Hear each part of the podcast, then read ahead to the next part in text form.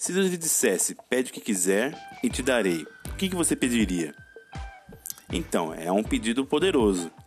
E a Bíblia nos relata de alguém que ouviu essas palavras e o desejo dele surpreendeu o coração do nosso pai. É, eu estou falando de Salomão.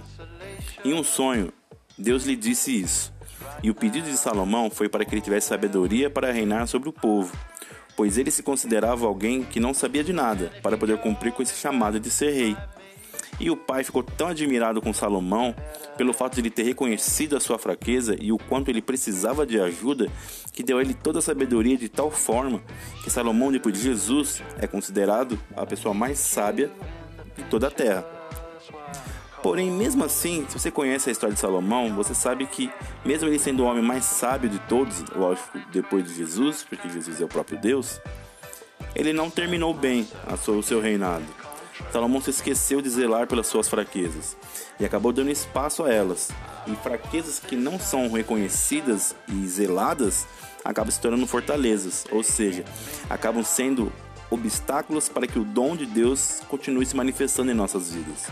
E se não cuidarmos dessas áreas frágeis, podemos acabar como Salomão, perdendo o reino, perdendo o que foi nos proposto. Mas antes de continuar, pare e leia o texto de 1 Reis 3, do 5 ao 14, e o texto de 1 Reis 11, do 1 ao 11, porque hoje vamos falar de vasos de barro.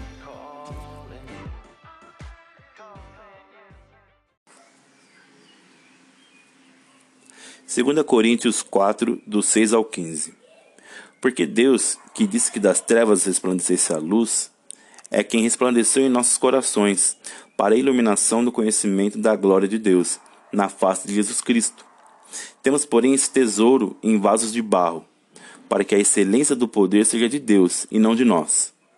E em tudo somos atribulados, mas não angustiados, perplexos, mas não desanimados, perseguidos, mas não desamparados, abatidos, mas não destruídos, trazendo sempre por toda parte a mortificação do Senhor Jesus no nosso corpo, para que a vida de Jesus se manifeste também no nosso corpo. E assim nós que vivemos, estamos sempre entregues à morte por amor de Jesus, para que a vida de Jesus se manifeste também na nossa carne mortal. De maneira que em nós opera a morte, mas em vós a vida. E temos, portanto, o mesmo espírito de fé, como está escrito: Crie, por isso falei. Nós cremos também, por isso também falamos, sabendo que o que ressuscitou o Senhor Jesus nos ressuscitará também por Jesus e nos apresentará convosco. Porque tudo isto é por amor de vós, para que a graça, multiplicada por meio de muitos, faça abundar a ação de graça para a glória de Deus.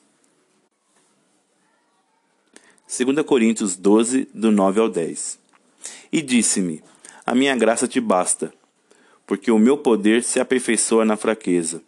De boa vontade, pois, me gloriarei nas minhas fraquezas, para que em mim habite o poder de Cristo.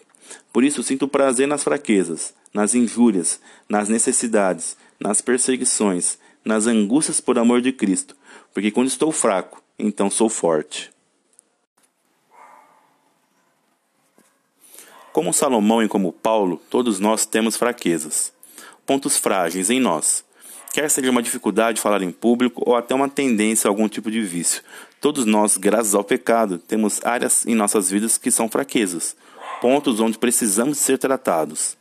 E também, como Salomão e Paulo, o Senhor está de olho nessas fraquezas, mas não para nos julgar e condenar, mas sim para que por meio delas consigamos abrir mão do nosso domínio e dar espaço para o Pai fazer as maravilhas em nós e através de nós. Porque o poder de Deus se aperfeiçoa em nossas fraquezas.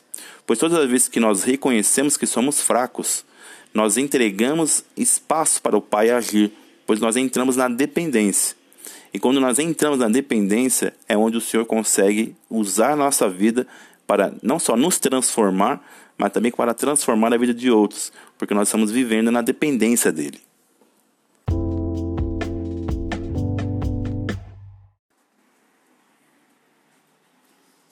Por isso o pai resolve esconder os tesouros dele em vasos de barro Pois que glória teria se fosse um vaso de ouro e tivesse ouro dentro?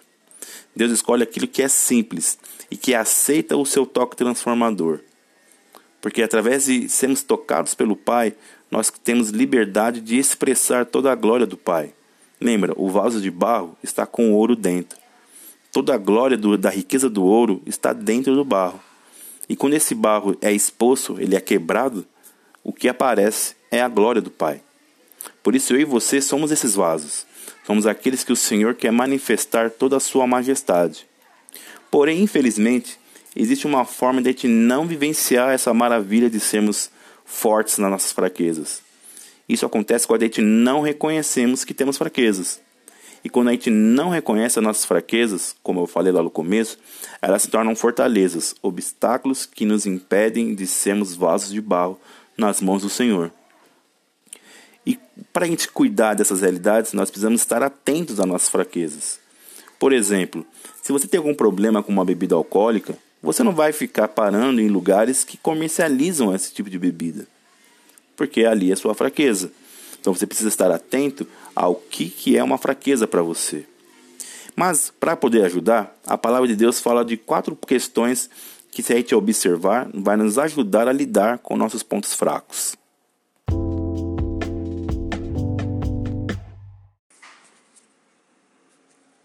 Esses quatro pontos que eu vou falar agora, você vai poder reconhecer eles lá no texto de Deuteronômios 17, do 14 ao 20. Dá uma lida lá e volta aqui para ouvir esses pontos. O primeiro ponto é não ser forte para si mesmo. Lembre-se que a primeira coisa que nós precisamos fazer em relação às nossas fraquezas é reconhecer que somos fracos. Porém, se a gente vive buscando as forças em outras coisas que não seja o Senhor, talvez no mundo, talvez em ideologias, em pensamentos que não agradam o coração de Deus, nós nunca vamos reconhecer que somos fracos e que precisamos do Senhor. E se a gente não reconhece, é só repeteco do que eu já falei. Quando a gente não reconhece uma fraqueza, ela se torna uma fortaleza. O segundo ponto é cuidado com o viver baseando somente nos prazeres.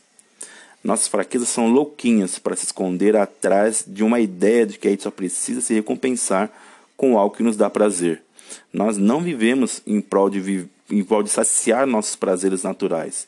Nós somos muito mais do que isso. Se você quer saber mais sobre isso, volta lá no episódio sobre carne e espírito, que lá eu falo bastante sobre as, os problemas de viver uma vida voltada só para saciar o nosso prazer.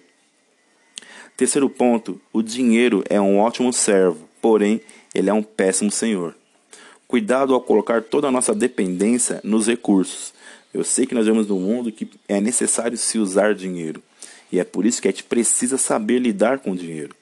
Porque toda vez que a gente usa o dinheiro de uma forma errada, nós podemos dar poder para o dinheiro que ele não deveria ter. E isso, as nossas fraquezas acabam também se pautando no dinheiro, e aí o dinheiro acaba de, de ser, em vez de ser nosso servo, acaba se tornando nosso senhor. E por fim, e o mais importante é, use a Bíblia como seu manual. Tudo que você precisa está na Bíblia. Tudo sobre como lidar com suas fraquezas, seus medos, angústias, tudo está escrito lá. E quanto mais a gente se alimentar de Deus, mais fortalecido nós seremos. E são esses os pontos. E eu acredito que observando esses pontos, a gente consegue começar bem, igual Salomão, e terminar bem, igual Paulo.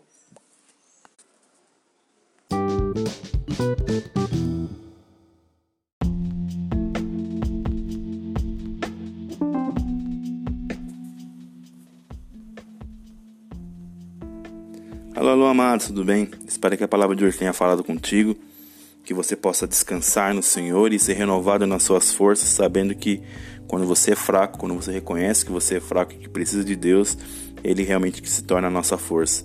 E também compartilhe essa palavra com alguém que também precisa ser renovado nas suas forças, porque o Senhor é a força de todo aquele que confia nele. Amém?